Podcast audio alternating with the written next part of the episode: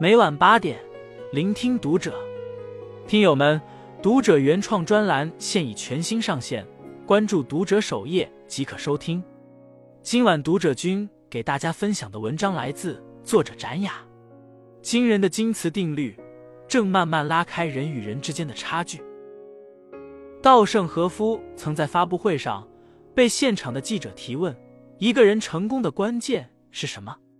他毫不犹豫的回答。思维方式。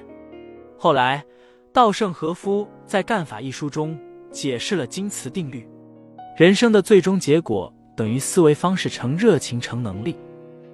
在这个公式中，热情和能力的打分范围都是零分到一百分，但思维方式却是负一百分到正一百分。一个人想成功，热情要高，能力要强，这当然是必须的。但如果存在一个能大幅度改变人生的决定性要素的话，那一定是思维方式。因为不管热情和能力有多高，只要思维方式是负数，一切都是负数。思维决定格局，格局决定命运。当你的思维方式改变了，人生也会随之改变。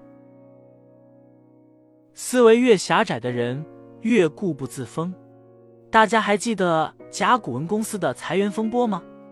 作为世界五百强之一的甲骨文公司，曾一度令无数人向往，甚至还有人想在这里工作到退休。有人曾透露，甲骨文公司不仅工作强度小、时间自由，还不用打卡上下班，而且工作每满一年就可以每周在家多工作一天。而在甲骨文公司的中国研发中心，工程师的工作更是以轻松闻名。比如小王。他在公司工作了十一个年头，可以说从没体会过职场上的艰辛，因为他有很多假期，甚至可以每天在家带娃陪家人。在一片岁月静好下，小王根本没想过公司会裁员。被公司解雇时，许多互联网大厂向他们抛来橄榄枝，如阿里、腾讯等，可小王和他的同事们却没有能力接住。无奈之下。他们只能拉起横幅在街头抗议：“我们要工作，孩子要上学，为何下如此狠手？”看到他们的遭遇，我也颇有感触。待在舒适圈越久，越容易丧失竞争力。他们意识不到行业的快速迭代，思维狭窄单一，不知道自己被困在思维的囚笼里。除了小王之外，网友小周的经历也是同样让人感慨。二十五岁时，他存了十万块钱，想和父母借八万块付买房的首付。当时房价是六千块钱每平米，可以买进一百平米的房子。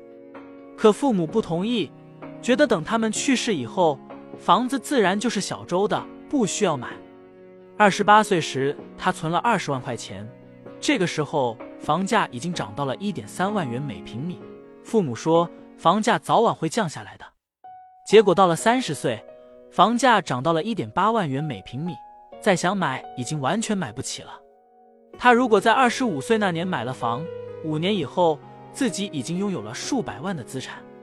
一个人思维的狭窄就表现在固步自封上，他们经常一根筋的看待事物，评价一个人也往往只有正反两面。思维层次越丰富的人，成就越大。企业家林军。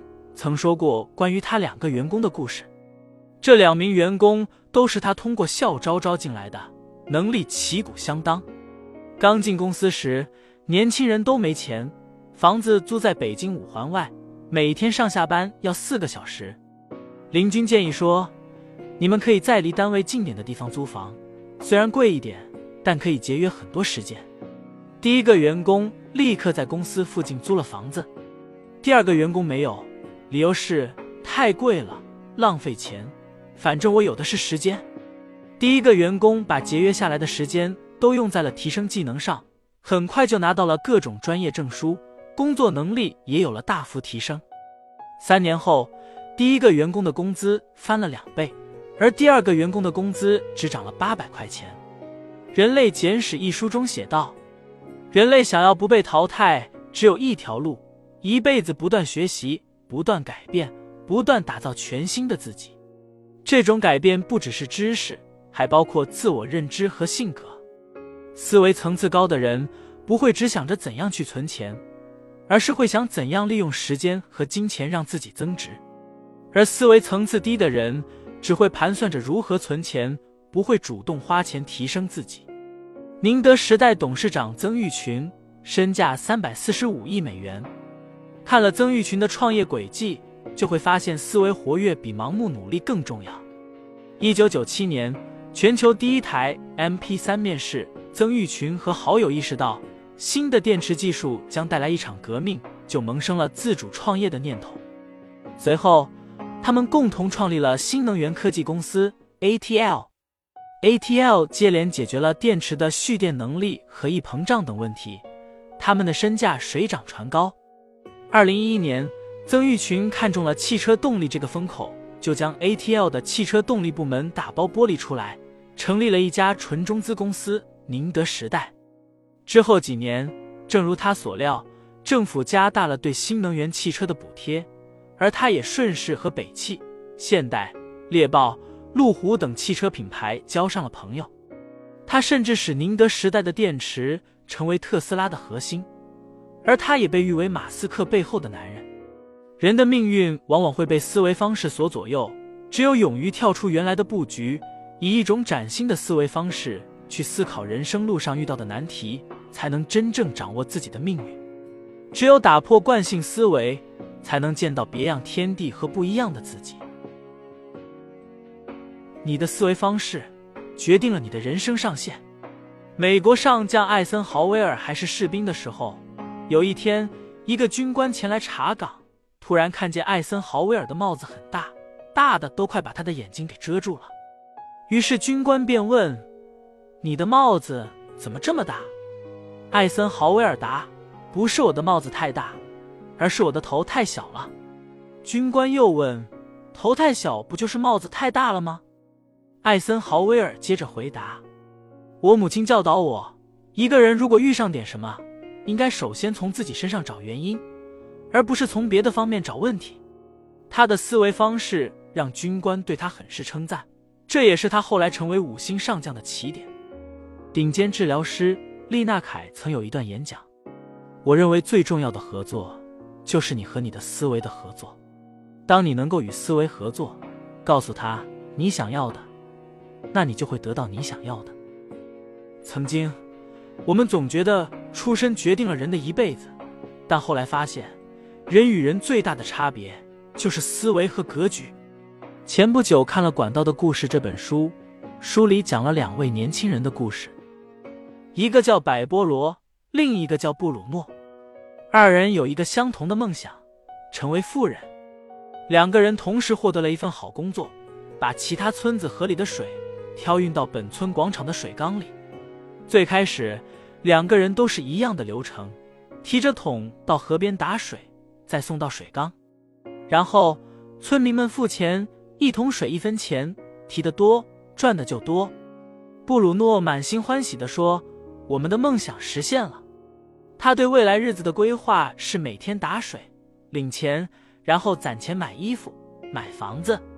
百波罗却认为这样下去不行，即使每天忙得脚不沾地，又能赚多少呢？